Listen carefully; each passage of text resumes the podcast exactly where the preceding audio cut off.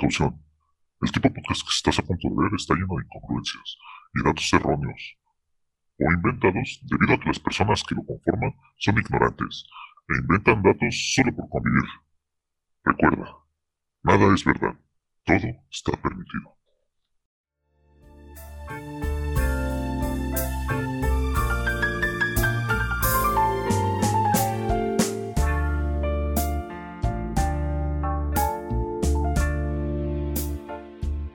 Hey, ¿qué tal amigos? Bienvenidos a este su podcast Sister Geeks. Pues espero antes que todo que se la hayan pasado muy bien eh, esta Navidad, que pues ya va siendo un poco diferente después de tantos problemas como la pandemia y todo esto, que muchas veces no pudimos estar con nuestra familia. Eh, yo creo que esto ya fue un poco diferente para todos los demás. Ya pudimos reunirnos pues con un poco más de seguridad, obviamente sin dejar un poco la, el cuidado que ya todos sabemos pero espero de verdad que se la hayan pasado muy bien. Y pues, como siempre, aquí tenemos a nuestros amigos Total Mosh y Ramrodo, que pues me gustaría saber cómo están y qué tal se la pasaron en estas fechas. ¿Cómo estás, Ramrodo? Yo me encuentro muy bien, Javokers, pues como bien comentas, pasando este tiempo de eh, fiestas decembrinas con la familia, cenamos creo que pollo enchilado, eh, alitas, espagueti y todas esas cosas que a la mera hora eh, sobra mucha comida y sobra para el recalentado como por tres o cuatro días. Pero a gusto, no jugando tanto, sigo jugando todavía eh, la campaña de Halo. Creo que ya estoy eh, en la última etapa. Y también viene una que otra película igual en familia en Netflix. Una animación que se llama Cómo perdí mi cuerpo Recuperando mi cuerpo. muy chistosa, igual. si no tiene nada que hacer, igual medio se la recomiendo para que la vean. Pero todo bien, amigo. ¿Tú qué tal, Total Mosh? ¿Qué, ¿Qué tal te la pasaste en estas fechas? Yo bastante bien. En la cena familiar suelo ser el, el güey excluido que se queda en un sillón nada más viendo su celular. No, no tengo de repente tanta plática eh, con la familia, pero pues se sabe que, que, ahí está la presencia, ahí está el amor familiar y pues nada más no, no convivo, pero pues se les aprecia a todos ellos de todas formas. Y pues a mí me tocó nada más cenar espagueti con, con lomo. Entonces, pues como todas las navidades fue tranquilo para mí, la familia sí se pone sus, sus borracheras y yo pues nada más estoy leyendo mangas o algo así en mi celular y luego ya más o menos veo que ya dan como las dos de la mañana y digo, ah, pues yo ya me duermo en un sillón. Entonces, pues tranquilo, tranquilo desde, desde mi punto de vista y fuera de eso, pues me la he pasado jugando videojuegos y viendo anime y películas, eh, completando muchas cosas que tenía pendiente.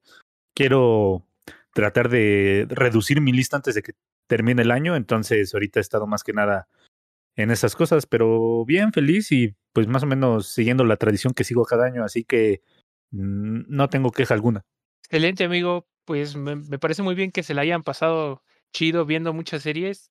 Yo lamentablemente ya no pude terminar de ver El Mandaloriano, que era la que me faltaba ver en Disney Plus, pero se me acabó mi, mi periodo de prueba y como que no sé si valga la pena menos seguir con este servicio para continuar viéndola, pero en general igual creo que he visto muchas películas en esta época, creo que es como que esos meses, este mes es como donde más se carga de de series y de juegos y todo. Y, la verdad es que yo sigo encantado con la campaña de Halo y pues a pesar de que como ya les había mencionado en el podcast anterior, no lo hemos terminado ni, ni Ramrodo ni yo, pues creo que ahí sí nos está dando ahí bastantes horas de juego. Pero pues yo creo que con esto ya podemos dar por, por iniciada, iniciado el podcast del día de hoy y con esto pues comenzamos la primera sección. El mundo de las noticias no descansa, pero Easter sí. Estas son las noticias más relevantes de la semana. Y bueno, pues ya iniciando nuestra sección de noticias, nos toca hablar de pues una noticia así súper caliente porque acaba de salir y es el tráiler de, de la película de Batman.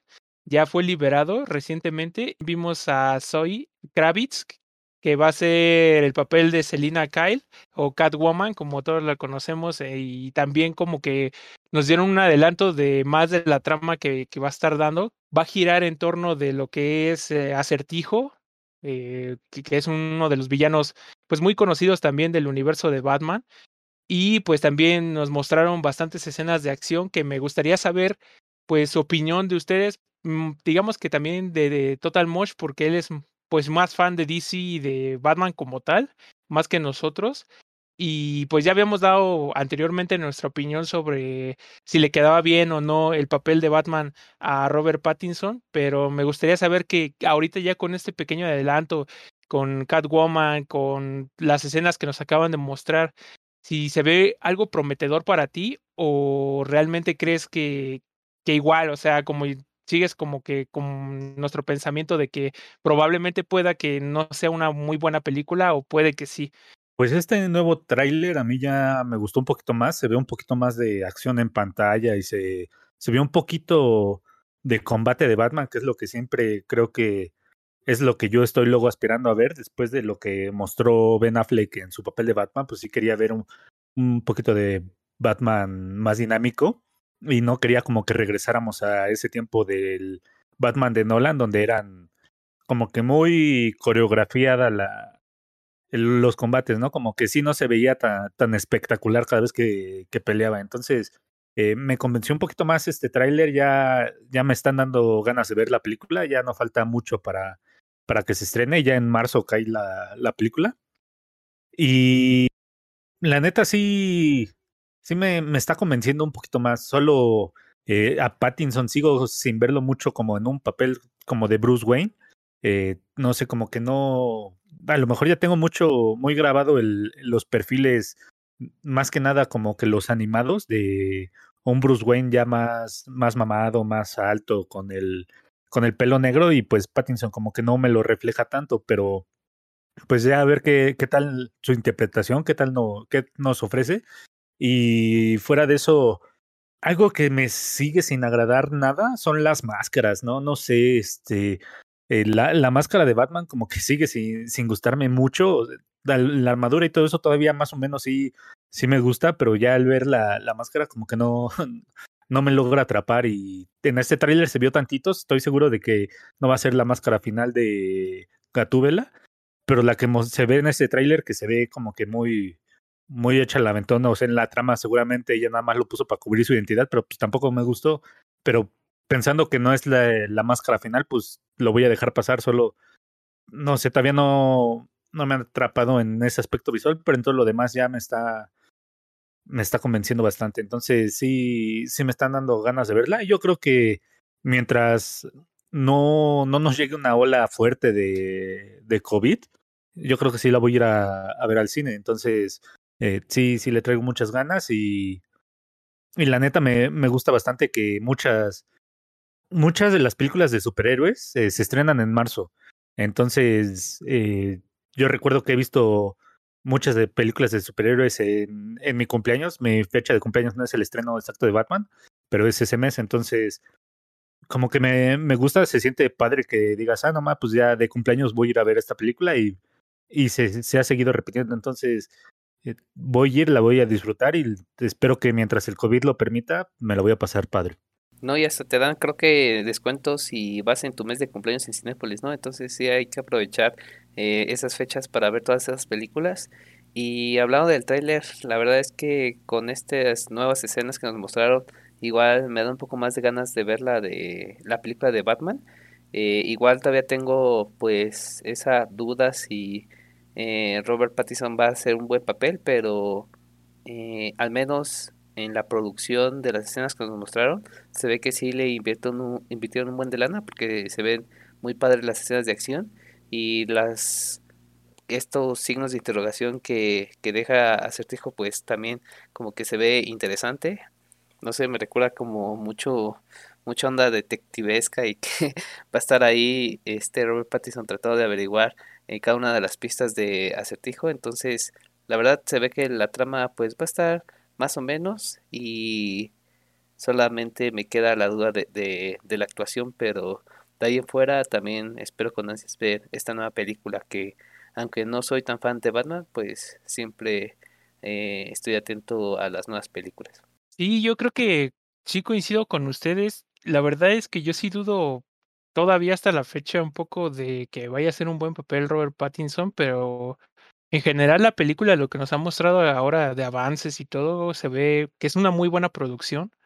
Entonces eso es como que la pequeña esperanza que todavía hay, al menos para mí personalmente. Ya extendieron ustedes su punto de vista y creo que eso es lo que a mí me da esperanzas de que vaya a ser una buena película. Creo que pues al final de cuentas no a todos nos va a caer el actor o alguna actriz, creo que siempre va a ser pues de nuestro gusto para algunos y para otros, ¿no? Pero en general creo que está muy chido que, que no dejen de sacar películas de Batman como tal y pues que tengamos Batman para rato, ¿no? Es, no solo, no solo a lo mejor esta versión, sino que haya más, más en camino de, Batman. Y pues ya nada más para decirles que esta película pues se va a estrenar el 4 de marzo, ya obviamente el, mes de cumpleaños de Total Mosh, como ya lo dijo, entonces ya estaremos ahí festejando con él y, y con esta película y ya les traeremos aquí una pequeña reseña en cuanto la veamos. Y bueno, pues ya hablando de este tema de lo de Batman y la película que se va a estrenar, pues otra noticia que nos gustaría decirles es que pues digamos que se va a hacer como una especie de acuerdo o ya existe una especie de acuerdo entre Warner para poder y HBO Max para que lleguen las películas exactamente 45 días después de su estreno, digamos, en las, en las pantallas del cine. Entonces, pues vamos a poder tener la oportunidad de, de, ver esta película de Batman, como ya lo habíamos mencionado, y también la nueva que va a salir de los animales fantásticos, los secretos de Don Bulldor. Y así, eh, pues distintas películas que vayan siendo producidas por, Warner, las vamos a poder disfrutar de, en HBO Max sin ningún costo adicional y únicamente 45 días después de, de haberlo, este, bueno, de haber sido estrenadas en las salas. Obviamente todavía no se menciona si, si esto va a ser, eh, hay producciones que son, y ahí mismo lo dicen, que son exclusivas en los cines y muchas cosas así, entonces, pues al momento no han dicho que no va a haber ningún problema. No sabemos si va a haber algún problema después, si se van a quedar exclusivo más tiempo en los cines y van a llegar después de estos 45 días o de plano van a ser todas las producciones como tal. Pero a mí me parece una excelente, pues, una excelente noticia para todos aquellos que, pues, por X o Y razón no, les, no quieran salir de casa todavía. Que yo sé que, pues, a lo mejor se nos hace un poco extraño, pero sí debe de haber gente que no pueda salir y que quiera no, no ir a lugares concurridos como el cine y ya pueda disfrutar de la película pues únicamente 45 días después de haber estrenado en los, en los cines como tal. Yo creo que es una excelente noticia, hasta para uno mismo que la quiera volver a repetir, pues creo que sería una excelente noticia. Pero ustedes, ¿qué opinan de esto, amigos? ¿Les gusta que, que se estrene ya de, pues digamos que ya no con un umbral tan grande de tiempo entre que se estrena en el cine y ya la puedas tú ver en, en tu plataforma de streaming. ¿Qué opinan ustedes de esta noticia, amigos? Pues sí, también eh, aclarar que este pacto de 45 días creo que solo, bueno, está en México, no sé si en más partes de Latinoamérica, pero Estados Unidos sí lo tiene mm, al mismo tiempo los estrenos en la plataforma como en el cine. Entonces, eh, también si, si son de Estados Unidos, son afortunados de que a lo mejor digan, ah, pues no, no no tengo ganas de, ir al cine por el COVID y todo eso, y te la puedes ir a, te quedas en tu casa y la ves en HBO en el, en el estreno simultáneo, o si eres de cualquier otro lado, pues eh, puedes contratar una VPN y pues ya disfrutar las películas de eh, desde la plataforma pues de Estados Unidos, por así decirlo. Y pues a mí me, me gusta bastante la propuesta de que no, al menos tenemos eh, un plazo fijo, ¿no? Que, que ya decimos, son 45 días porque de repente eh, hay con algunas cosas que, que, no las tenemos tan ciertas, ¿no? De como ahorita con el estreno más reciente de Spider-Man, eh, no sabemos cómo en qué momento va a llegar a una plataforma o si va a llegar por cobro, cómo va a ser. Eh, creo que ya ahorita sabemos que va a llegar en HBO en algún punto, pero todavía no sabemos cuándo, porque no es producción de HBO, es de Sony. También, pues a lo mejor con algún estreno de Disney, no sé si ya, ya existe una fecha que te digan, ah, dos meses o algo así, pero yo tampoco lo tengo tan claro porque creo que en la película de Encanto no tiene más de un mes que había salido y se estrenó creo que por el 24 25 en la plataforma.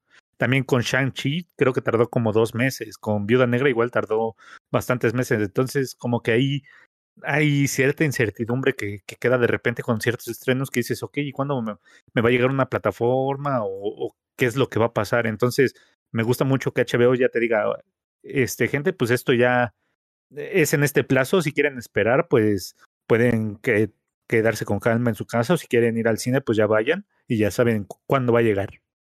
De hecho, este plazo, pues casi, casi desde el estreno de la plataforma en México ya teníamos eh, estipulado esto y durante todo el año pues pudimos ver que cómo se iba cumpliendo este, este plazo, al menos con las películas como El Escuadrón Suicida o Dune, eh, pudimos eh, ver cómo después de 45 días ya, ya podíamos disfrutarlos y la neta me encantó bastante porque todavía era el momento así fuerte del COVID en la que yo creo que todavía muchos estábamos temerosos de salir y decir, no, es que el cine suena como bastante riesgo, no había, todavía no tenemos vacunas aquí en México al menos. Y pues sí, el, el Escuadrón Suicida, pues todavía eh, lo alcancé a, a, la plataforma de sí me esperé a que saliera y también con Dune, que, después de verlo sí me hubiera gustado verlo en cine porque eh, en historia tal vez no sea algo tan memorable, al menos esta primera parte, pero visualmente es una chingonería Dune, o sea, cada una de las fotografías que te muestra Dune está, está precioso y haberlo visto en pantalla grande, a lo mejor hasta en IMAX, hubiera sido una experiencia bastante grata de ver y que, que no lo sufrí. Y algo que me da gracia es que de los pocos estrenos que fui a ver este año al cine fue Space Jam 2, que también era de HBO, pero eh, uno de los de las peores películas que yo creo que, que, han salido este año fue lo que fui a ver y sí me siento así como decepcionado de, chale, arriesgué mi vida por Space Jam 2, neta, neta, pude haberme muerto por Space Jam y hubieran dicho, ¿de qué murió de Space Jam? Y te quedas así como de verga, no mames, neta, señora, se lo merecía, puede haber Space Jam 2, o sea, sí te quedas así como de... Ah, sí, sí, sí es algo que, que decepcionó y de, haber sabido que era tan mala, pues sí me hubiera esperado que la estrenaran en, en HBO, pero me ganó la nostalgia. Así que alegre y pues que ya no, no estoy como en mi infancia que tenía que esperar cinco o seis años a que llegara tele abierta. Entonces, eh, pues sí, eh, disfrutando y lo sigo diciendo como que HBO Max es de, de las plataformas que más me han gustado que, que hay ahorita en el mercado. Entonces, eh, yo sí yo sí la recomiendo, aunque parezca un comercial que, que obviamente no lo es porque no, nadie nos paga. Al menos por ahora, esperemos que en algún momento nos lleguen a pagar y ahora sí ya eh, podemos eh, empezar a, a, decir mentiras sobre plataformas que a lo mejor no nos gusten, pero por ahora HBO Max es una recomendación que a mí me, me gusta bastante y la, la disfruto cada momento que me pongo a ver series o películas o Cartoon Network ahí a cada rato. Sí, creo que a largo plazo es una súper buena noticia en varios aspectos, por temas de salud, como bien comentaba Total Mosh, y también por presupuesto o por dinero, porque si ya tenías contratado HBO, digamos, un año y no esperabas como que las películas se tan pronto, digamos que todo el estreno de estas películas te saldría completamente gratis. Ya no tendrías que ir a comprar un boleto, palomita, refresco, que a pesar de que es otra experiencia, pues si estás en plan como que de ahorrar dinero, pues es una súper buena opción. Eh, en lo personal a mí, yo no tengo contratado HBO por un año y me gana mucho la emoción, estoy muy impaciente en esperar las películas 45 días, aparte de que me encanta ir al cine, entonces creo que aún así con esta opción y que a largo plazo o por cuestiones de salud eh, es muy buena, creo que en mi caso yo no la aprovecharía tanto, creo que estas películas que mencionas como la de los animales fantásticos o de Batman, es muy probable que vaya al cine a verlas, arriesgando mi vida, como dice Total Mosh, pero prefiero como que esa experiencia a tener que esperarme todavía 45 días a ver estas películas. También he pensado que a lo mejor y si una película la vi en el cine y me gustó tanto que la quiero volver a ver en plataformas digitales, podría tener como que esta opción, pero la verdad es que yo casi no soy de esos que ven eh, varias películas varias veces, a excepción de unas pocas que en verdad me gustan bastante, pero de ahí en fuera, como por ejemplo esas tres, no creo volverlas a ver en plataformas digitales después de haberlas ido a ver al cine, pero creo que depende de cada quien. En lo general me parece una buena noticia porque, como dice Total Mosh, conocer el plazo exacto de cuándo va a salir, pues ya te da pues cierto plan para poder esperarte y no comer tantas ansias que tener esa incertidumbre de saber cuándo va a salir en plataformas digitales. Entonces me parece súper bien esta opción. Pues sí, yo creo que aquí ya vemos dos opiniones pues totalmente diferentes entre Total Mosh y Ramrodo. Creo que pues yo sí usualmente ya una vez cuando veo una película y sí me gusta, pues sí la suelo ver después en las plataformas y luego sí me quedo pensando y digo, pues cuánto tiempo me voy a tener que esperar para ver esta película en Netflix o en alguna plataforma como tal. Y ahorita ya con, esta oportunidad me tocó a mí, yo tampoco pude ver la del Escuadrón Suicida en el cine y pues ya pude, pues sí pude verla, me surgió la curiosidad, de, la íbamos a proponer aquí en el podcast, que ya hablamos de ella también. Y pues la primera salida fue ya está en HBO Max, pues vamos a verla, ¿no? La única que me falta es la de Duna o Dune, eh, que también pues se ve que está buena y ya nos dijo Total Mosh que, que sí está, está, bueno, sí está recomendable, entonces sí le voy a dar una oportunidad. Para mí sí es bueno que esté este tipo de opciones. Pues en el caso de que pues sí tú también seas una persona que le guste revivir o volver a ver las películas, pues creo que es una excelente opción. Pues se agradece eso para ya no tener que esperar tanto en volver a verla, por decir si tú quisieras quisieras este volver a revivir esta película, pues ya nada más serían 45 días que básicamente pues en ese tiempo ya te aventaste otras películas más y ya después a lo mejor puedes regresar a esta que te gustó. Pero pues para mí me parece excelente y espero que para ustedes también y lo puedan disfrutar si tienen su suscripción, pues aprovechen la que creo que para eso lo, la contrataron, ¿no? Para que les ofrezcan este tipo de cosas que se me hacen excelentes esto y, y si eres fan del fútbol, pues también la Champions creo que es un punto muy importante que también nos está ofreciendo el servicio de HBO Max. Entonces, pues para mí igual yo siento que es una buena plataforma, creo que es una de las mejorcitas que hay actualmente y, y vale la pena explotarle todo lo que puedas. Y bueno, pues ya pasando a otra noticia pues digamos que ya diferente al tema de las películas de superhéroes, pues nos toca hablar de los juegos que fueron más streameados en la plataforma de Twitch durante el 2021. Y bueno, pues es que hay una larga fila y muchos esperarían que hubiera nuevos títulos que estén dominando, pues digamos, el mercado como tal. Pero no es así, hay muchos títulos que se siguen manteniendo en el transcurso del tiempo y esto nos da un poco de idea que pues existe muchísima gente que todavía tiene pues cierto gusto y cierto afecto a estos videojuegos que, que la verdad es que pues siento que van a perdurar por muchísimo más tiempo a los años y los años, mientras haya muchos streamers que le sigan dando vida a esto, pues creo que nunca va a parar como tal. Y bueno, pues en primer lugar, no es un videojuego, fue Just Chatting, que tuvo 3.1 millones de vistas. Simplemente como dicen, no es un juego, sino es mientras charlas, charlas con tu audiencia, mientras a lo mejor ves jugar a alguien más o, o haces otras cosas, que creo que esto ya no tendría que tomarse como un videojuego. Entonces pasamos al siguiente, que es Grand Theft Auto 5, con 2.1 millones. Y eso es a lo que volvemos. O sea, eh, yo estaba platicando un poquito tras bambalinas con Total Mosh y pregunto, pues es que cómo siguen dándole vida a un juego como, como este. Yo sé que está bueno, pero pues ya muchos están esperando un, un nuevo título de la saga, ¿no? Entonces, pues muchos esperarían que este título ya pues le dieran un poquito las gracias y empezar a dejar de verlo para que meter un poco más de presión a, a Rockstar Games y todo esto para, para ver si se animan a hacer un nuevo título de la saga, que ya sabemos que la trilogía que nos dieron no fue la mejor y y muchos sí están un poco resentidos por, por no haber entregado un título como tal después de tanto tiempo que han llevado con, explotando a Grand Theft Auto 5. Otro título que ya conocemos pues es LOL o League of Legends, que bueno, este título ya se ha, ha perdurado durante muchísimos años y creo que lo va a seguir haciendo y pues no es nada sorprendente que se encuentre entre los juegos pues más streameados y más jugados a lo mejor eh, pues en, estos tiempos todavía, ¿no? El siguiente es Fortnite con un millón, que pues también no es de extrañar. Creo que es el Battle Royale que tuvo más, pues digamos que más relevancia a lo largo del tiempo y creo que está muy difícil que lo vayan a desbancar. Valorant, que también ha sido un juego que, que ha tomado bastante, pues digamos, público, ¿no?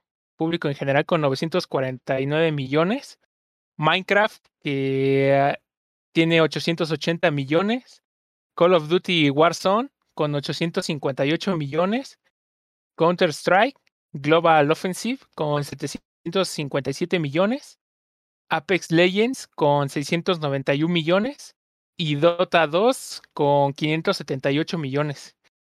¿A ustedes qué les parece esto, amigos? Eh, ¿Ustedes piensan que ya deberían de darle un poquito más de apertura a nuevos juegos o, o, más bien si ustedes también los llegan a consumir? Porque yo en lo personal eh, no suelo ver demasiados streamings ya. Eh, los que usualmente veía eran de Warzone, porque era como el juego de moda y el que más me gustó en, su momento. Pero en general creo que ya no he dado oportunidad de ver eh, directamente un streaming de, de GTA o de pues no sé, de otro tipo de juegos como Minecraft y así, que, que son juegos que a lo mejor sí me gusta jugar, pero no verlos. ¿Ustedes qué opinan de, de esta lista, amigos? ¿Ustedes han, son parte de esta estadística o realmente pues no les interesa más que jugarlo y no verlo? Sí, creo que siempre ha existido esta polémica de preferir jugarlo que verlo, como en todo, como incluso en el fútbol, que hay algunas personas que prefieren jugarlo que ver los partidos de la Liga MX o de la Liga Europea como como les guste, pero yo en lo personal igual disfruto más jugar que verlos por Twitch o YouTube o en otra plataforma. Como bien mencionas, eh, igual yo estuve viendo algunos streamings de Call of Duty Warzone en su momento, también Overwatch cuando lo estuve jugando, eh, he visto de League of Legends un poco, incluso tenemos un amigo eh, que le gusta mucho League of Legends y por ejemplo los fines de semana se avienta eh, todos los matches de la liga asiática y creo que de la griega también. Entonces él como que sí pertenece a esa estadística y conozco de otras personas que igual, eh, aparte de que juegan muchas horas eh, su juego preferido, por ejemplo League of Legends, también se la pasan varias horas viendo los streamings de las ligas profesionales. Entonces creo que ya depende de cada quien yo en lo personal mm, no me meto tanto a Twitch y cuando me meto es para a lo mejor transmitir un poco algún loop de lo que estamos jugando, pero de ahí en fuera pues casi casi no, ¿eh? eh yo entiendo que eh, es por gustos y habrá muchas personas que sí disfruten, como yo veo por ejemplo películas o animes, hay otros que disfruten ver videojuegos y, y los entiendo completamente. Pero ya hablando del, lugar o del top 5 de que mencionaste. Creo que Grand Theft Auto 5 sí me sorprende mucho. Yo no he jugado mucho ese juego, pero igual conozco una amiga que le gusta mucho y casi diario juega este eh, Grand Theft Autos, ¿no? Eh, por las noches. Eh, creo que depende de cada quien. Yo, por ejemplo, en su momento, como bien mencionaba Javoker, estuve jugando Warzone y hubo varios días seguidos en los que jugaba pero siento que, o incluso Pokémon Go, ¿no? Que igual duré meses jugando esa cosa. Siento que las personas que juegan, juegan Grand Theft Auto 5 con sus amigos, por ejemplo, se la pasan horas o horas jugando y streameando y se la pasan viviendo en ese juego, ¿no? Que, que es totalmente eh, respetable, pero sí me sorprende que Grand Theft Auto sea como de los más vistos eh, en este año. Igual me sorprende que Grand Theft Auto sea pues prácticamente el top uno de los streameados en, de juegos en Twitch. Pero pues entiendo que tiene una comunidad grande que muchas veces lo alimenta con mods y la gente quiere ver a sus youtubers favoritos. A lo mejor eh, sea por eso también, ¿no? Que un, eh, digo, un streamer grande en Twitch, a lo mejor se pone a streamear eh, Grand Theft Auto y, y invita a muchos otros grandes y de ahí viene una gran cantidad de, de la gente que lo ve. Entonces, pues puede que también tenga un poco que ver con eso. También tengo entendido que hay un mod que es como de roles, que tú juegas papel de policía, cocinero, transeúnte, o sea, y, no te tratas de no salirte de tu rol.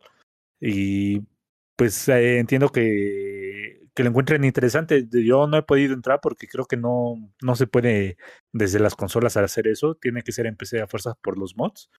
Y pues sí, ya viendo estas cosas uno entiende por qué Rockstar le, le vale gorro ahorita anunciarte un GTA 6, ¿no? Pues sigue, sigue siendo un monstruo el online y pues si la gente lo sigue viendo y le sigue comprando cosas, eh, moneditas o o algún estético para la, la partida online, pues ahí obviamente hay una fuente de dinero que no van a querer cerrar todavía.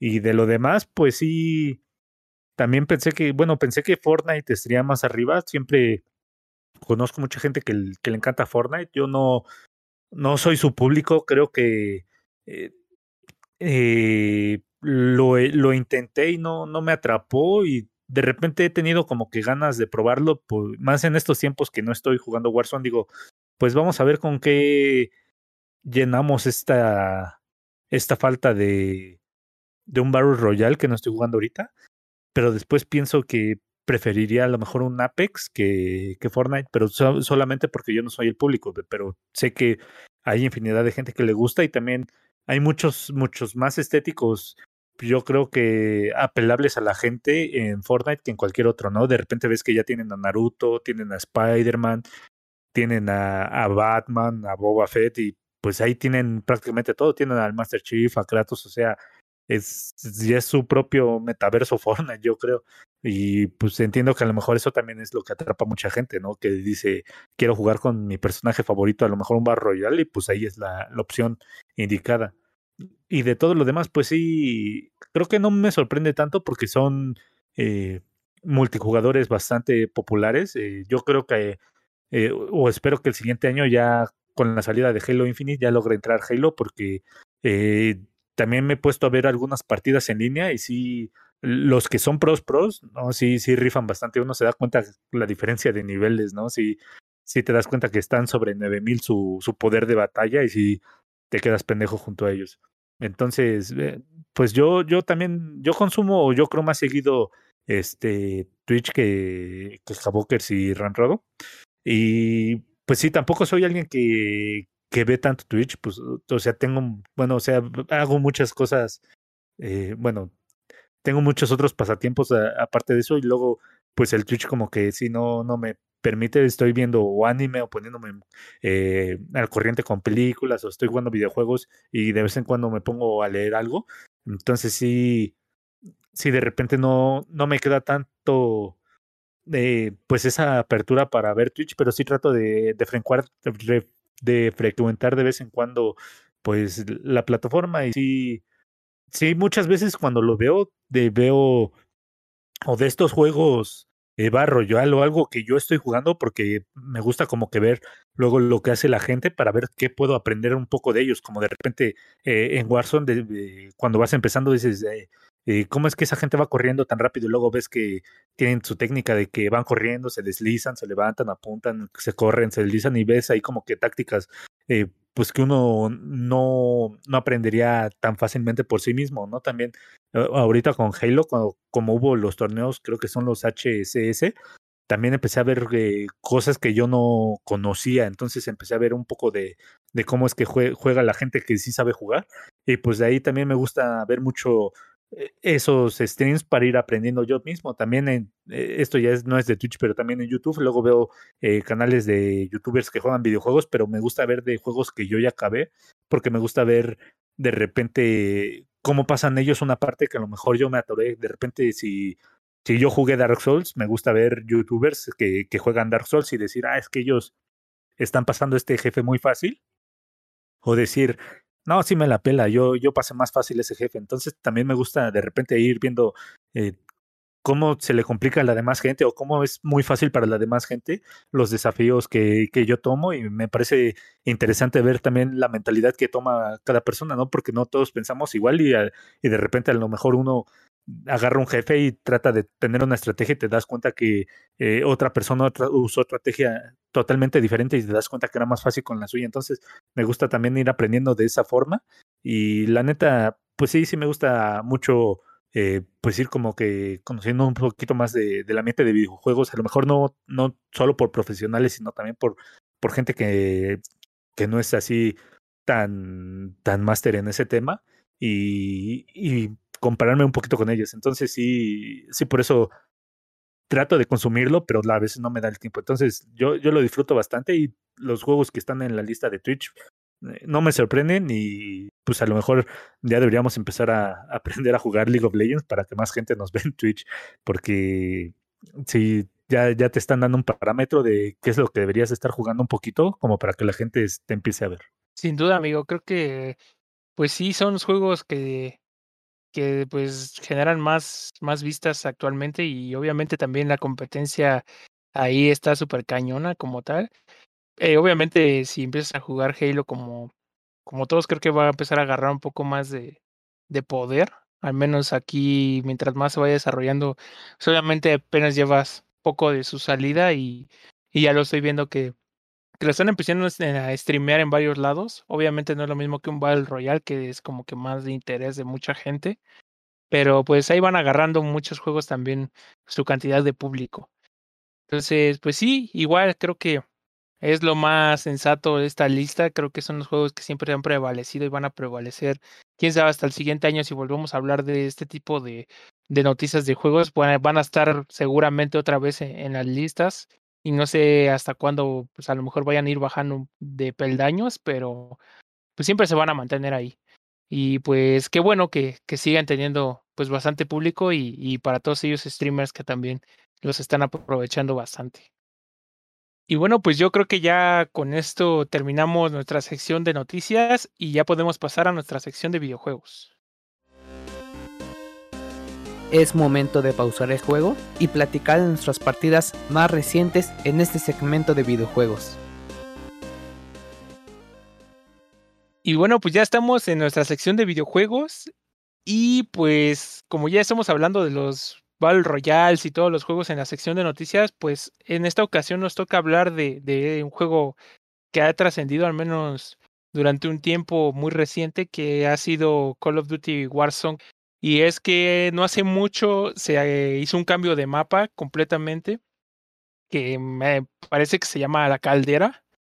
Y pues con él trajo un sinfín de cosas que agradaron a algunos, a otros no les agradó tanto y pues nos gustaría que pues Ramrodo y Total Mosh que también ya tuvieron una, un acercamiento con este juego, me gustaría saber su opinión como tal, pues sí, de, esta experiencia nueva que obviamente para muchos sí caló un poco y, están un poco en desagrado, pero me gustaría saber cuál fue su opinión y su percepción de este juego, amigo.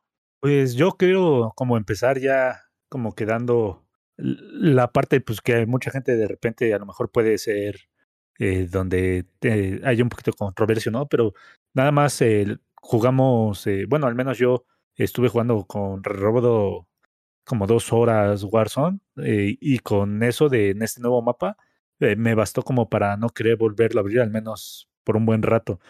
Porque sí era una experiencia bas bastante pues mala, sí, era bastante nefastita la, la experiencia.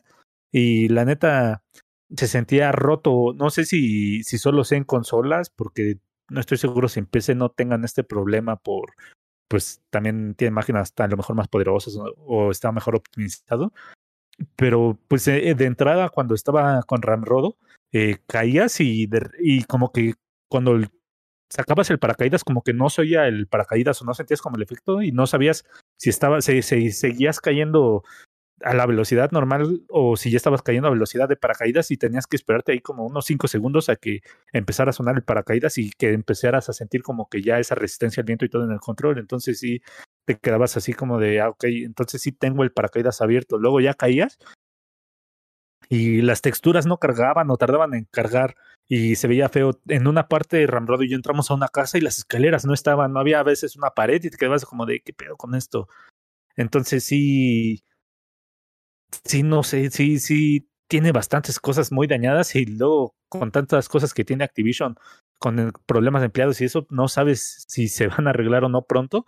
Pero también algo que me afectaba mucho es que las armas como que tardaban en visualizarse. Yo agarraba un arma luego, luego cayendo y no, no, no se veía en las manos el arma. Entonces yo trataba de apuntar y como no se veía nada, no tenía retícula. Entonces no sabía si sí estaba apuntando bien o no. Yo sé que la gente más experimentada seguro dirá, ah, es que el punto medio de la pantalla ya es como que la retícula o 5 centímetros abajo, algo así, y ya va a tener todo medido, pero yo sí necesito luego ese poquito apoyo para, para saber que estoy disparando en la dirección correcta y pues no me ayudaba, luego agarraba un arma nueva y lo mismo, tardaba en cargarse el arma, o también con mis cosas tardaban en cargarse mis cosas.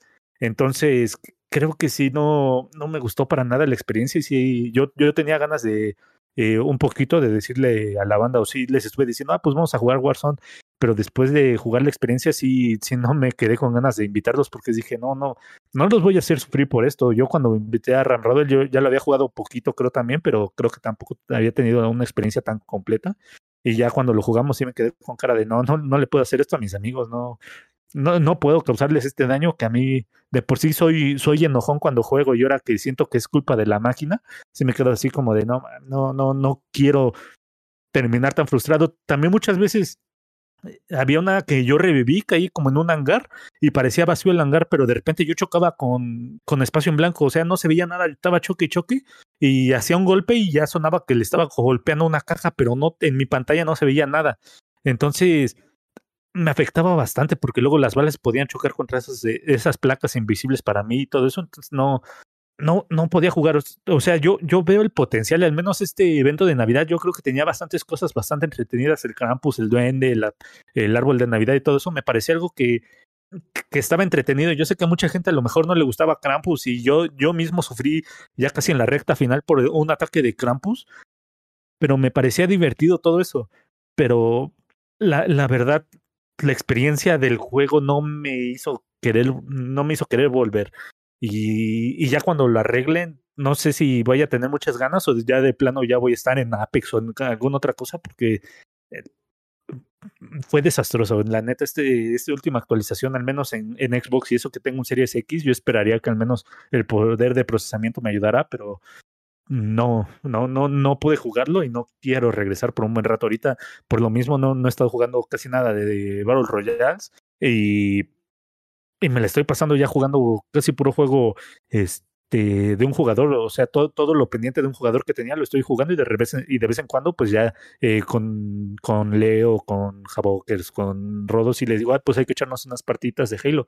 Y también con otros amigos que conocimos en línea, pero el Warzone sí, me perdió, o sea, eh, una experiencia casi de tres años que, me estuvo entreteniendo, frustrando más que nada, pero pues entreteniendo, me tiró para atrás con dos horas y creo que eso ya habla bastante de, de esta actualización.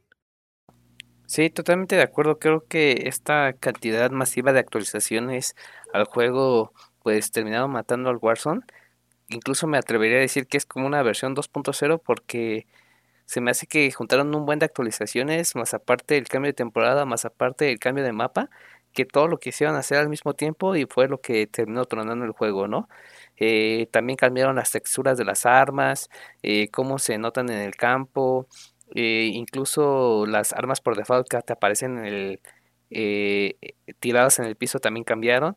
Entonces casi casi si no has entrado a esta nueva actualización, la primera vez es como si entras a un nuevo juego, te sientes como manco, más manco de lo que ya eres. Eh, la, como bien comentaba Total Mosh, todos los bugs que se enfrentan la primera vez que juegas es terrible para poder jugar. Las primeras veces terminamos muriendo casi luego, luego nos tardamos pues casi una hora, un poquito más en ahora sí ser más o menos competitivos y en estar avanzando entre los círculos, porque la verdad es que con tanto que tienes nuevo, a veces no sabes ni qué hacer, ni cómo eh, esconderte y aparte como son eh, nuevos territorios, pues hay personas que igual ya llevan varias horas y ya se esconden eh, o saben cómo tratar el terreno y ocuparlo a su favor. Pero si eres nuevo en este mapa, la verdad es que pues es un mapa enorme y todo lo tienes en tu contra, ¿no? Entonces, si es la primera vez que vas a jugar, la verdad es que es posible que te decepciones igual que nosotros. Tienes que ser un fan como tal, ya sea de Call of Duty o Warzone, para seguir ahí jugando tú solo con tus compañeros y no dejar de morir el juego. En nuestro caso, pues como ya no es, o en mi caso como ya no es mi juego default, que si no tenía nada que hacer, pues iba al Warzone, como que después de esa experiencia con Total Mosh, ya no he abierto otra vez el juego y creo que eso le, ha, le, también le supongo que le pasó a, a, muchos otros jugadores. Creo que perdió pues estos jugadores constantes que estábamos ahí como día a día metiéndole horas nada más por cotorreo, incluso eh, también para lograr el primer lugar, pero siento que muy pocas personas se quedaron después de, estas, de esta masiva de actualizaciones. Yo en lo personal, igual no sé si más adelante vuelva a regresar el juego. Eh, ya con la nueva consola y con los nuevos juegos que van saliendo, pues ya tengo otras cosas que jugar o que acabarme. Y si cambié mi default por Warzone de que ah, no, tenga, no tengo nada que hacer, voy a jugarle Warzone, pues ahora ya tengo como otros juegos y otras consolas en las que puedo, puedo invertir mi tiempo. Y creo que, al menos para mí, ya no, no va a representar un juego eh, que, le, que le invierta más horas eh, en, en un futuro cercano.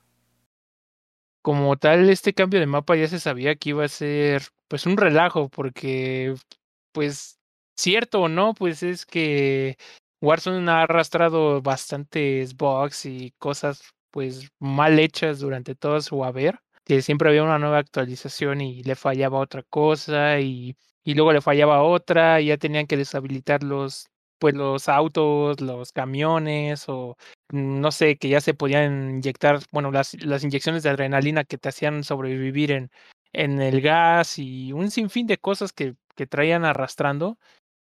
Obviamente con la llegada de Vanguard y el cambio del, del, mapa de Warzone a Caldera y todo, creo que iba a ser un cambio bastante gigantesco y que sabíamos que iba a tener una repercusión muy grande en todo lo que es el juego de Warzone como tal. Y pues no se hizo esperar. La verdad es que todos estos bugs y todas las cosas que han salido, pues ya sabíamos que iban a pasar y, le están pasando y le están cobrando factura. El problema de todo esto es que no se ve como que una salida pronto. He visto, de hecho creo que estoy en distintos grupos de Warzone, porque pues obviamente anteriormente era un juego que me gustaba bastante. Y hay un sinfín de quejas de, de muchas cosas, de armas, de, igual como anteriormente en, ya, existía ese bug, pero era que el arma se te hacía como extraña, como si tuviera un chingo de picos y cosas así bien feas. O sea, no podías ni apuntar con el arma. Y otra vez está pasando, lo que ya nos contó Total Mosh. El mapa, pues igual dicen muchos que está horrible, porque tiene muchas colinas o muchos arbustos. Eh, hay mucha polarización en las opiniones de mucha gente. Es obvio que este juego pues lamentablemente pues está empezando a perder un poco del público que, que éramos por así como nosotros y sé que hay muchos más que ya se había ganado como que el juego así como de desestrés entre los cuates o entre los amigos pues era Warzone. Vámonos a Warzone un rato. Y obviamente también hubo una temporada donde era el único que jugábamos. Y en la actualidad pues ahora ya ni figura, o sea, ya está desapareciendo completamente. Y pues yo creo que es por lo mismo de las malas decisiones que han estado tomando y las malas cosas que han estado haciendo, que no han optimizado las cosas. Y pues no sé a dónde va a parar esto si no lo corrigen.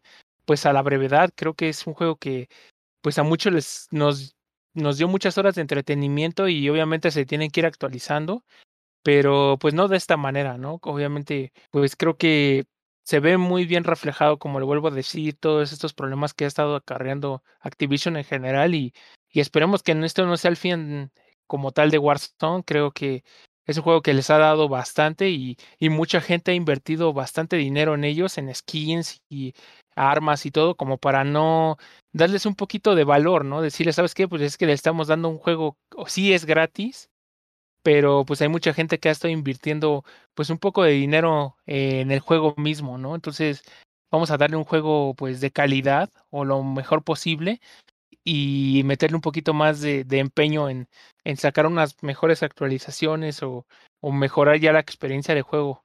Pero pues no sé. La verdad es que por eso tampoco me dan muchísimas ganas de jugarlo en la actualidad. Yo no lo he probado.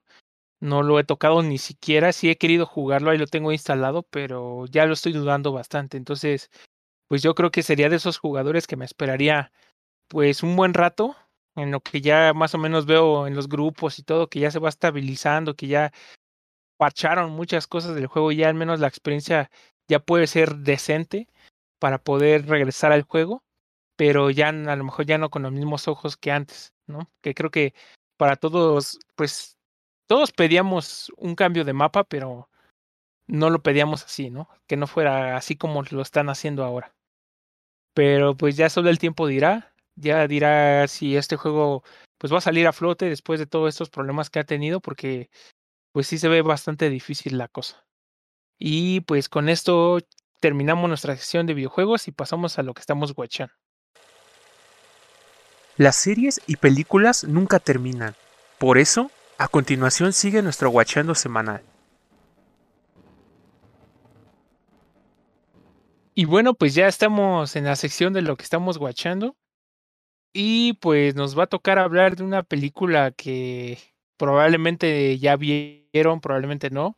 Eh, actualmente se encuentra en Disney Plus y es del 2020. Estoy hablando de la película de Los Nuevos Mutantes. Pues, ¿de qué trata esta película como tal? Pues es de cinco jóvenes que eh, descubren pues, que tienen ciertas habilidades eh, pues extraordinarias y buscan, pues de cierta manera, a pesar de un suceso anterior en sus vidas, por lo cual les descubrieron que tenían estas habilidades, pues son de cierta manera encerrados eh, contra su voluntad, siendo engañados con el fin de que van a poder controlar sus poderes y van a poder probablemente en algún futuro llegar a, a ser parte de los X-Men o llegar a ese nivel. Y pues se dan cuenta de que pues todo era una farsa, ¿no? Y empiezan a descubrir muchas cosas dentro de este lugar donde están encerrados y, buscan una forma de salir. Esta película pues obviamente nos da la entrada, como lo dice su nombre, a los nuevos mutantes, que pues es un grupo que ya no es tan conocido, o bueno, al menos yo dentro, que no soy un gurú de los cómics, pues no puedo decir que, que los haya, pues de cierta manera conocido a todos, porque son obviamente totalmente desconocidos a los X-Men que yo ya conozco, pero pues tenemos a Wolfsbane, que es una chica que se puede transformar, en este caso se puede transformar en lobo, la ves directamente pues transformada en lobo, Magic, es protagonizada por Anna Taylor Joy, que ya muchos la conocen por sus trabajos que más es, pues especialmente en lo de Gambito de Dama, Cannonball, eh, también a Danny Moonstar, que digamos que de cierta manera es como la protagonista de esta película, o la mayoría del tiempo todo gira sobre ella. Todos empiezan a tener sucesos extraños, como de terror, de paranormales, de sus miedos, y pues todo se lo deben a ella, ¿no? Que ella no todavía no puede controlar sus poderes y lo que lo está descubriendo y todo, pues empiezan a generarse bastantes cosas ahí medio raras dentro de este lugar, pero todo a causa de ella. También está Sunspot. Pues me gustaría saber su opinión como tal de, de lo que fue esta película en general.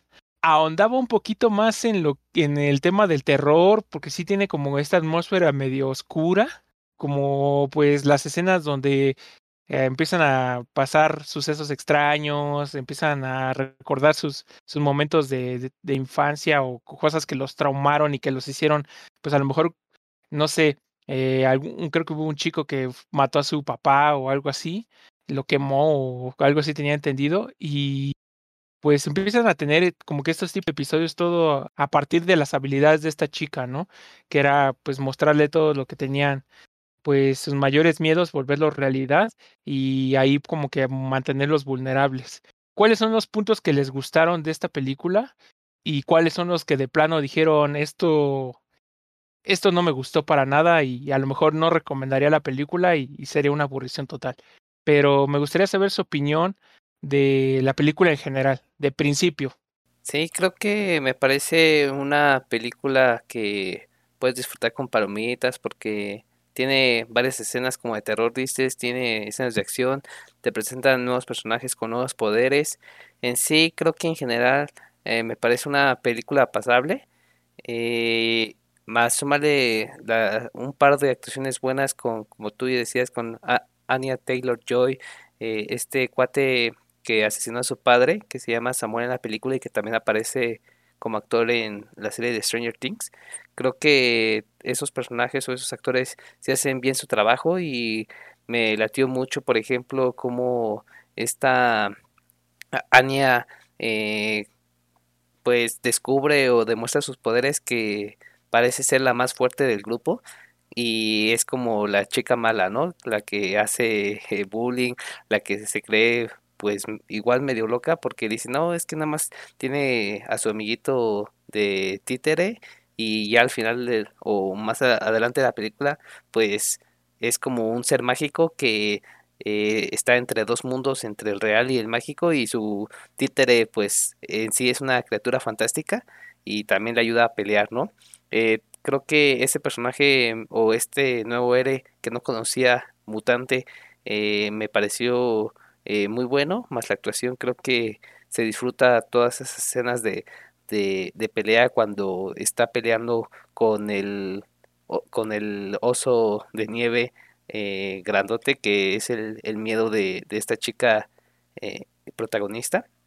Y en general me parece una muy buena película. Creo que eh, la trama está, está buena y la historia también me gustó.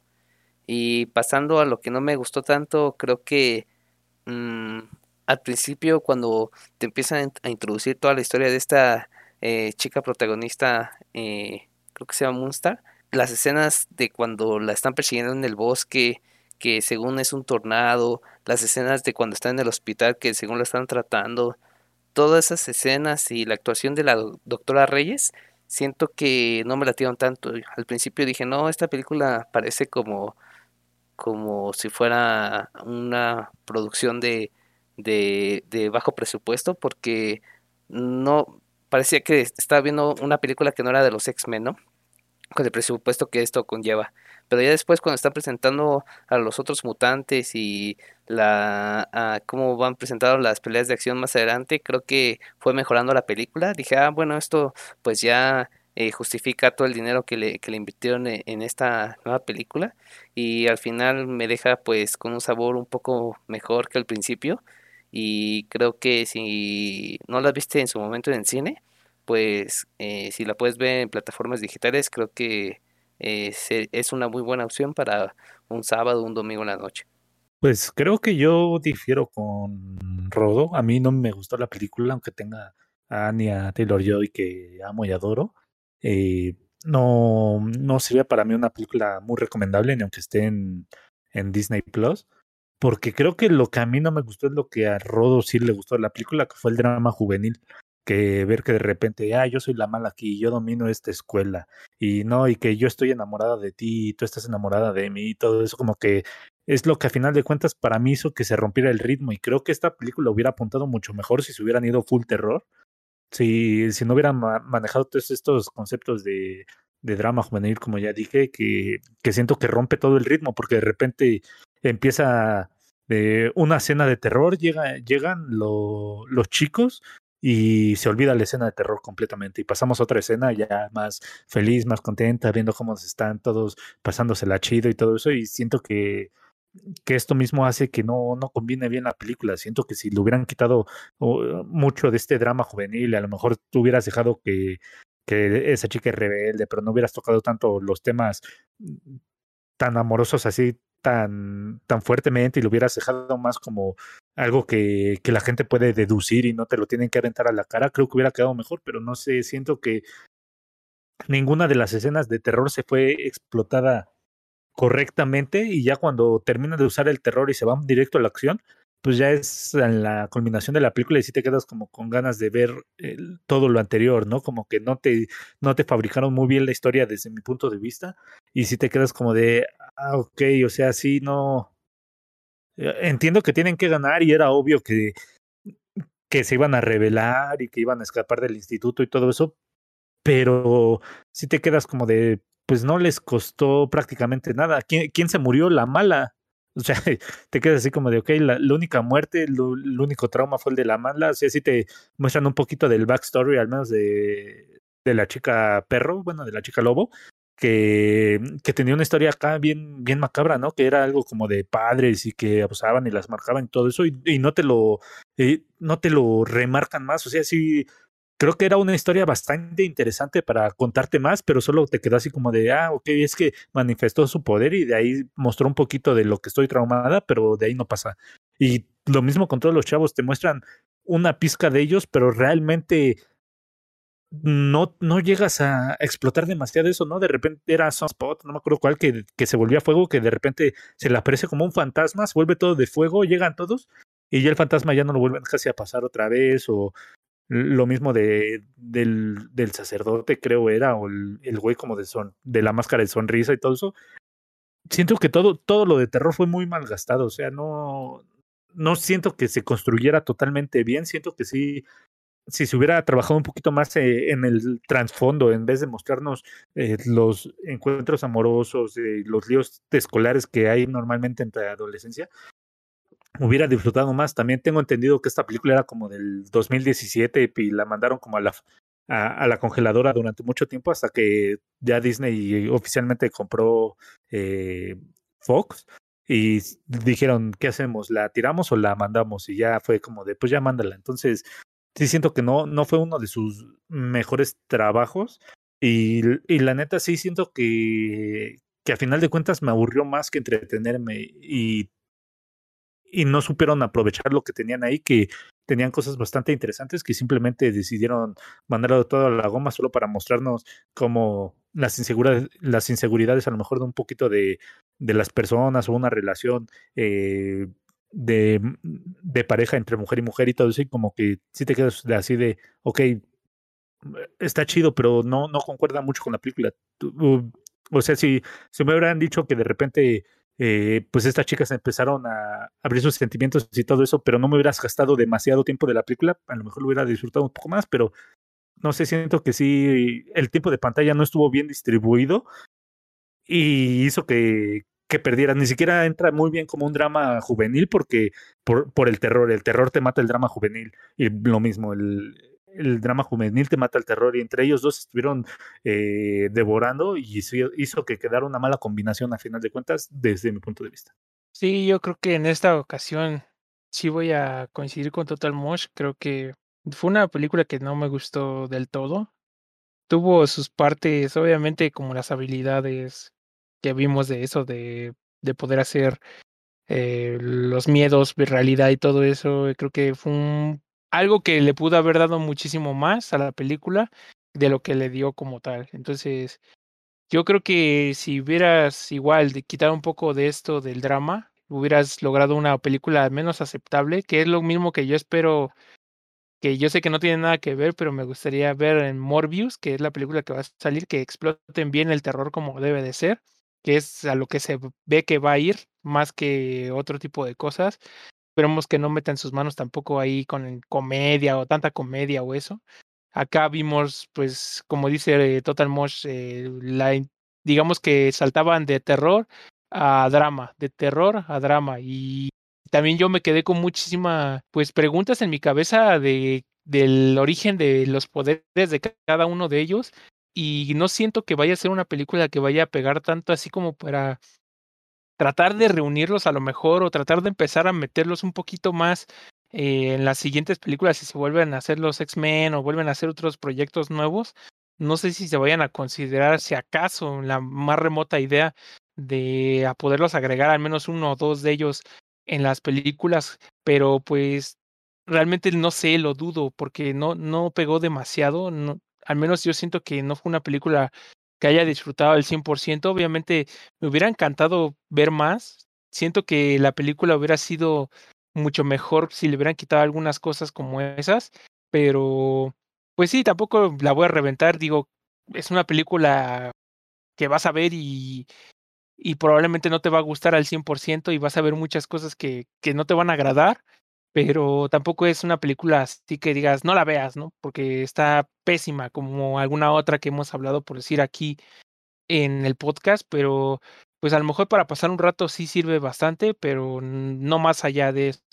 Entonces yo no la tomaría así como un punto pues prometedor para el futuro de los superhéroes o de los jóvenes mutantes o nuevos mutantes que van a salir quizá en un futuro en las nuevas películas de superhéroes, a lo mejor esta se va a descartar totalmente y, van a darle carpetazo y nuevo y van a proponer una nueva camada de nuevos este de nuevos superhéroes. Pues yo sí la tiraría al baúl como tal, la veo y ya no la vuelvo a ver en mi vida, pero me gustaría saber qué calificación le dan ya final y por qué, amigos.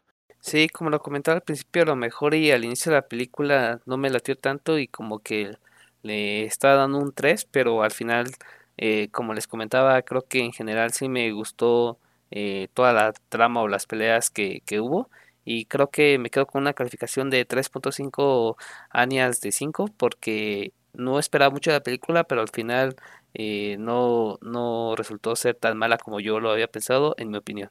Y yo creo que para mí son dos mutantes nuevos de cinco, porque al final de cuentas no, no terminó encajando ninguno de los géneros y solo rompieron dos géneros que a lo mejor individualmente pudieron funcionar en una película de los X-Men, que hubieran dicho, ok, una película drama juvenil de X-Men, ok, te lo acepto, una película de terror de X-Men, te lo acepto, pero drama juvenil de terror en X-Men, ya vimos que no quedó. Entonces, para mí fue un una mala combinación y por lo mismo, pues sí, yo, yo sí no la recomendaría.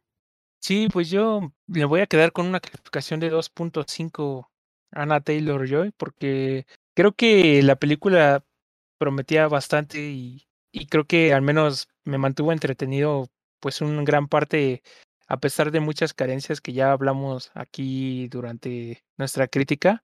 Entonces, pues nada más por eso, porque estuvo muy buena la idea, mal ejecutada, mal combinada, pero al fin de cuentas pues creo que en algunas partes me entretuvo esas partes de terror, aunque no fueron explotadas al 100%. Entonces, pues yo me quedo con esa calificación y pues les recomiendo que si ya escucharon esto y, de verdad le quieren dar una oportunidad, pues ya sea bajo su propio riesgo, porque creo que es una película que si no te gusta el drama, pues vas a sentir mucho el, el cambio entre una y otra cosa. Entonces, ojo ahí y, y véanla, pues si no, está disponible en Disney Plus. Y pues yo creo que con esto ya terminamos nuestra sección de lo que estamos guachando y ya pasamos a nuestra última sección, que es la sección de anime.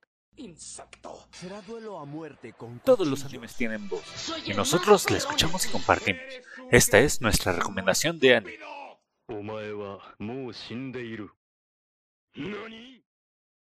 Y bueno, pues ya estamos pues próximos a concluir el podcast de este día. Y pues ya estamos en la sección de anime y nos toca hablar de una película que ya tiene sus añitos, de por allá de 1997, y pues fue dirigida por Hayao Miyazaki. Les estoy hablando de la película La princesa, la princesa Mononoke, y pues la pueden encontrar en Netflix.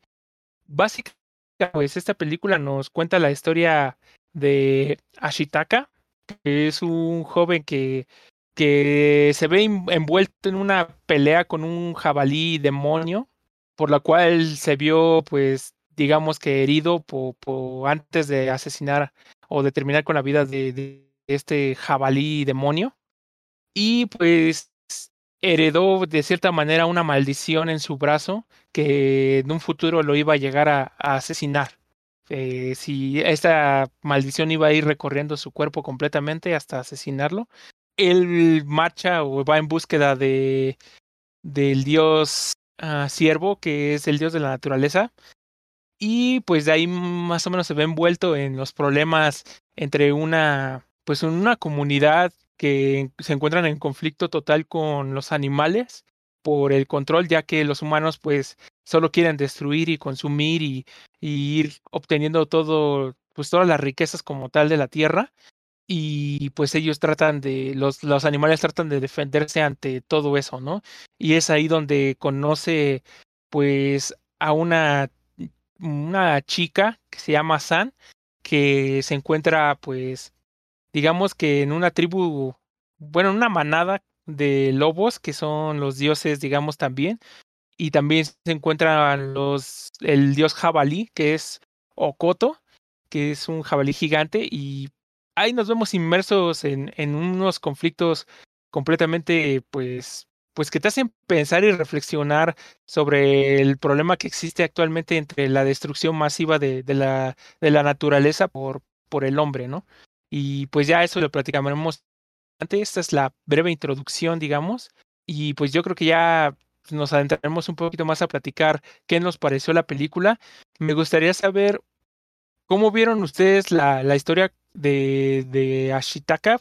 Es difícil darse cuenta de quién de los dos es el protagonista de esta historia, si es Ashitaka o San, porque creo que los dos tienen un papel bastante importante durante toda la historia y pues que al final de cuentas es tratar de ayudar a, que de cierta manera conviva eh, la naturaleza que son, y los animales con, con los seres humanos, ¿no? Y también ver pues el lado, pues digamos, la malicia del hombre como tal en tratar de destruir y obtener las cosas solo por su propio beneficio.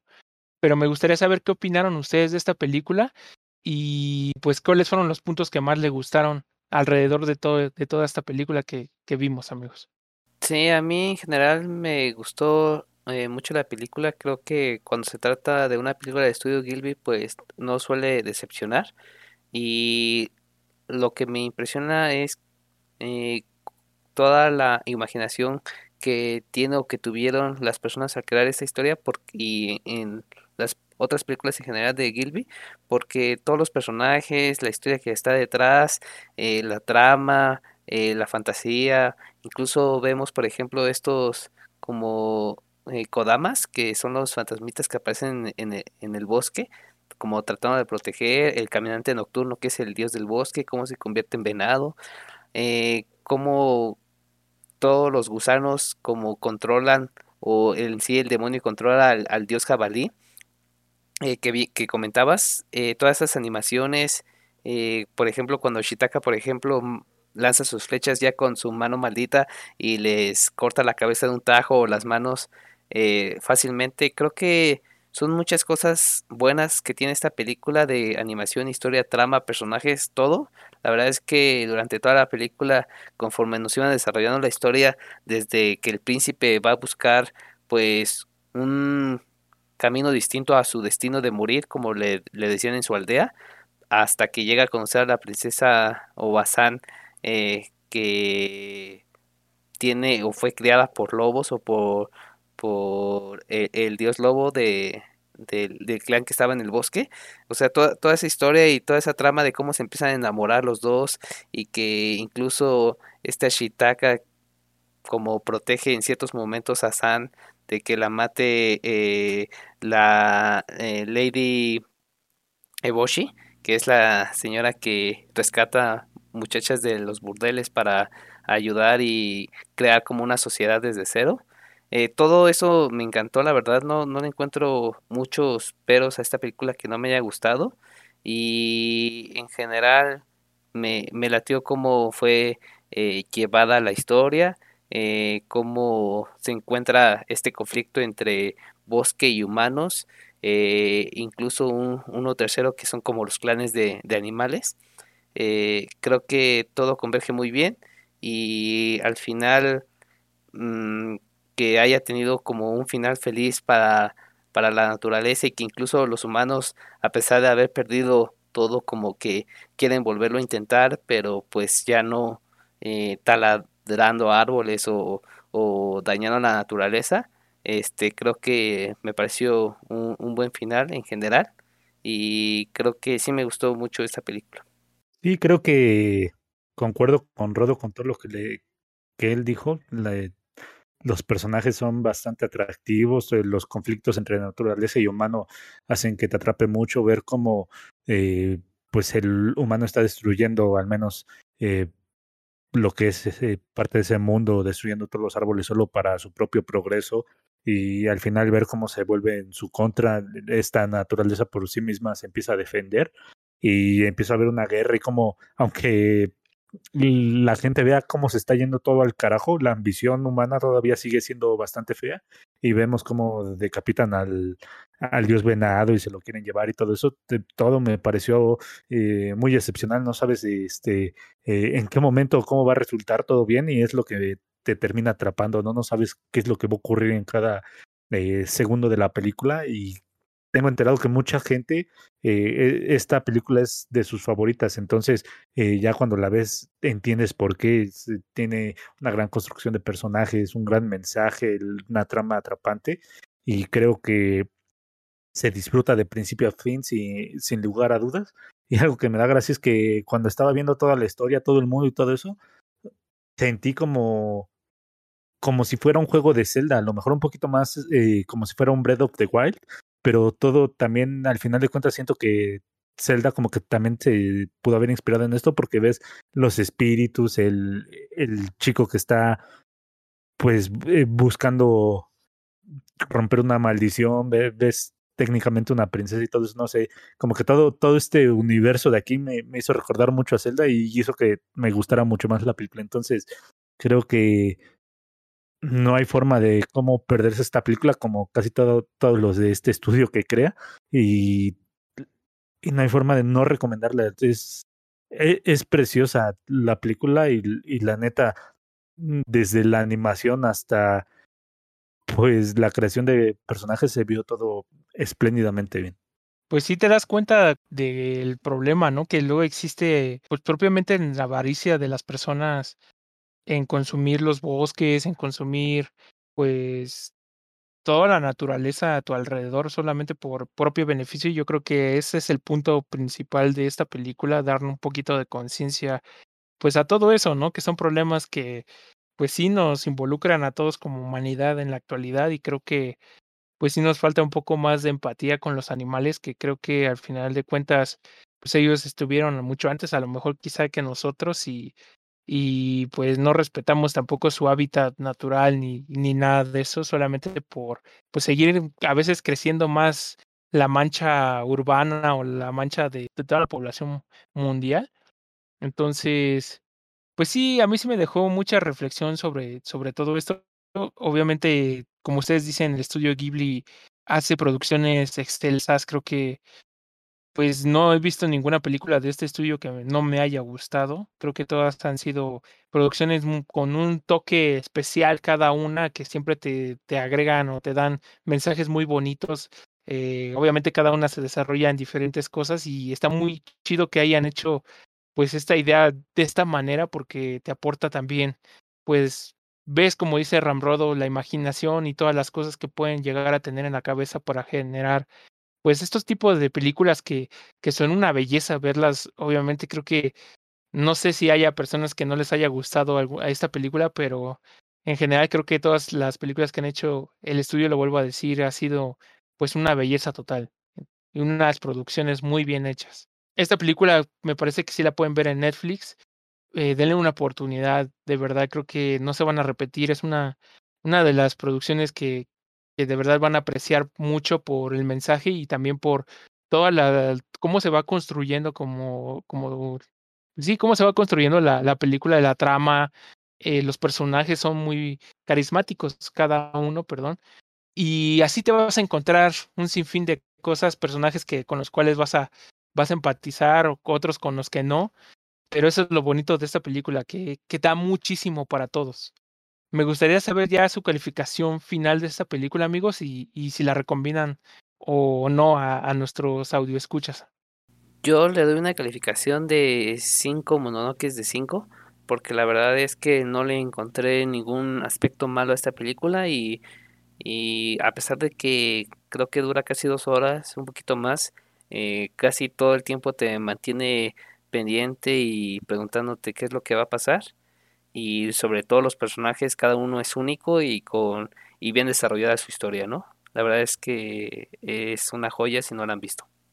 Y lo mismo creo que eh, cinco maldiciones de cinco porque te, te muestra un gran un gran mensaje y si se lo muestras a un adulto le va a encantar a lo mejor el nivel de violencia que eh, que puede transmitir. Entonces creo que es una película, yo diría que para toda la familia, aunque sí tiene luego escenas bastante fuertes para alguien menor, pero yo creo que tampoco se, son tan explícitas como para que, pueda quedar traumada. Entonces al final le da un gran mensaje sobre la naturaleza y la historia queda atrapado para chicos y grandes y todo el mundo lo va a poder disfrutar de igual manera. Pues entonces creo que en esta ocasión no sé cuántas veces hayamos coincidido en una calificación perfecta, en los tres, pero creo que igual yo le voy a dar cinco princesas Mononoke de cinco. Es una película muy bonita, la verdad tienen que verla. El mensaje es excelente y obviamente pues la calidad de animación y todo no envejeció mal, a pesar de ser una película de 1997 hasta la fecha se sigue manteniendo muy bien y, la van a ver como una belleza completamente. Entonces, recomendadísima, véanla y, y nos gustaría pues también leerlos a ustedes una vez que la vean y nos digan qué tal les pareció esta recomendación. Y pues yo creo que con esto ya terminamos nuestro podcast del día de hoy. Eh, espero que se la hayan pasado excelente con todos nosotros. Eh, creo que pues igual nos toca el fin de año próximamente a, cuando ustedes escuchen este podcast. Entonces, al igual que el podcast anterior, les deseamos que tengan un excelente fin de año y que obviamente se les cumplan todos sus deseos y todas sus metas en el próximo. Y pues les agradecemos pues toda su preferencia que han tenido con nosotros a lo largo de este año ya que llevamos siendo Easter Geeks y pues esperamos que nos acompañen también el próximo año que se vienen muchas cosas y mucho contenido para todos ustedes.